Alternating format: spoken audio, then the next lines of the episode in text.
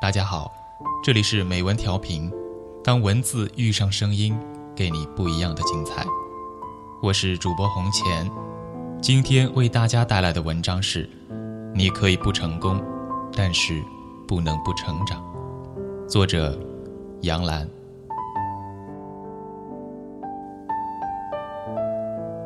我还记得我第一次采访基辛格博士，那时我还在美国留学，刚刚开始做访谈节目，特别没有经验，问的问题都是东一榔头西一棒子，比如问：那时周总理请你吃北京烤鸭，你吃了几只啊？你一生处理了很多重大的外交事件，你最骄傲的是什么？当然，我也是在电视上看过别人问这类问题。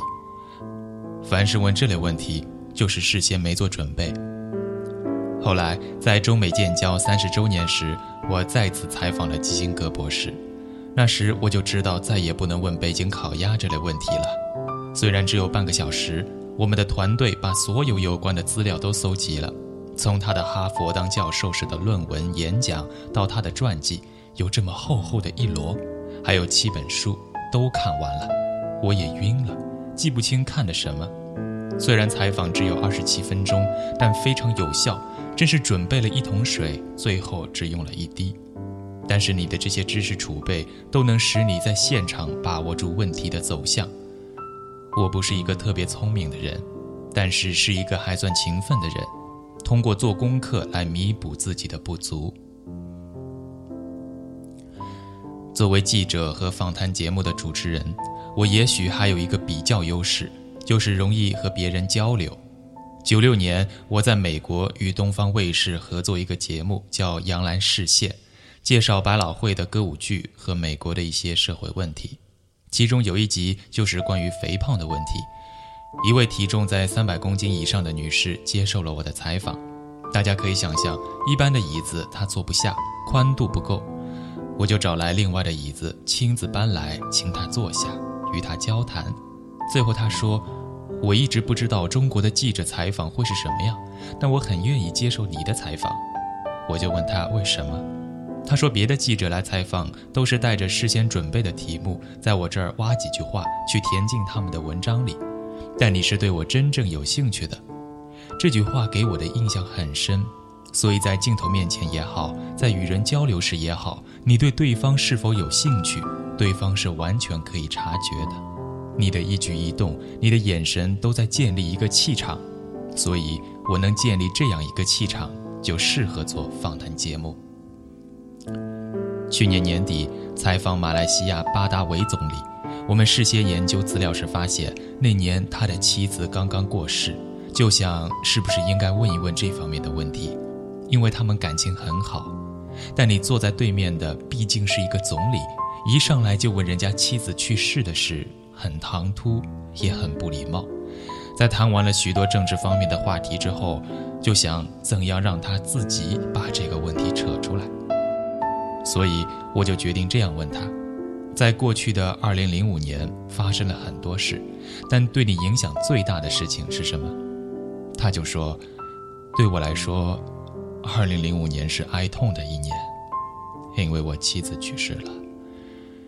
一直讲了十几分钟的时间，将他和他妻子的感情，他最后的日子讲得非常好。采访结束后，他的新闻秘书就说：“你们中国记者真有本事，因为我们的总理在公共场合从来不谈个人生活。”我估计是我的气场把他给罩住了。所以，这是我对自己的比较优势的一个挖掘。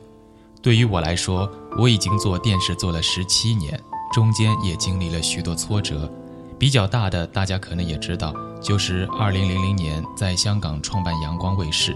虽然当时是抱着一个人文理想在做这件事，至今我也没有后悔。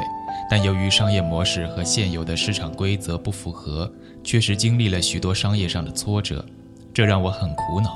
因为我觉得自己已经这么努力了，甚至怀孕的时候还在进行商业谈判。从小到大，我所接受的教育就是，只要你足够努力，你就会成功。但后来发现不是这样。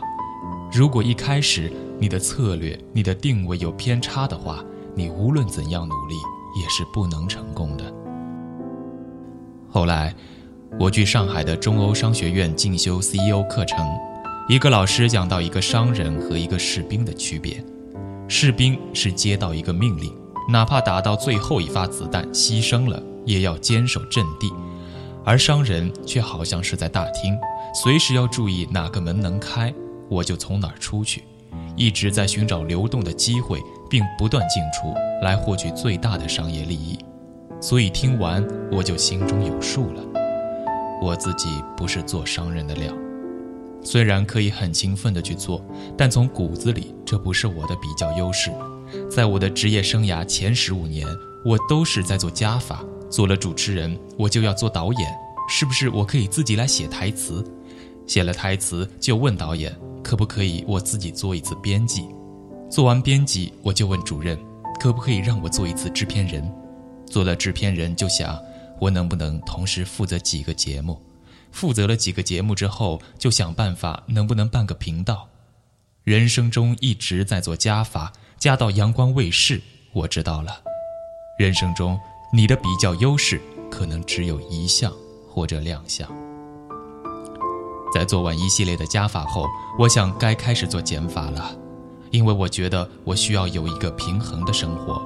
我不能这样疯狂的工作下去，所以就开始做减法。那么今天，我想把自己定位于一个懂得市场规律的文化人，一个懂得和世界交流的文化人。在做好主持人工作的同时，希望能够从事更多的社会公益方面的活动。所以，可能在失败中更能认识自己的比较优势。当然，我也希望大家付出的代价不要太大。就能了解自己的比较优势和缺陷所在。你可以不成功，但是不能不成长。每个人都在成长，这种成长是一个不断发展的动态过程。也许你在某种场合和时期达到了一种平衡，而平衡是短暂的，可能瞬间即逝，不断被打破。成长是无止境的，生活中很多东西是难以把握的，但是成长是可以把握。这是对自己的承诺。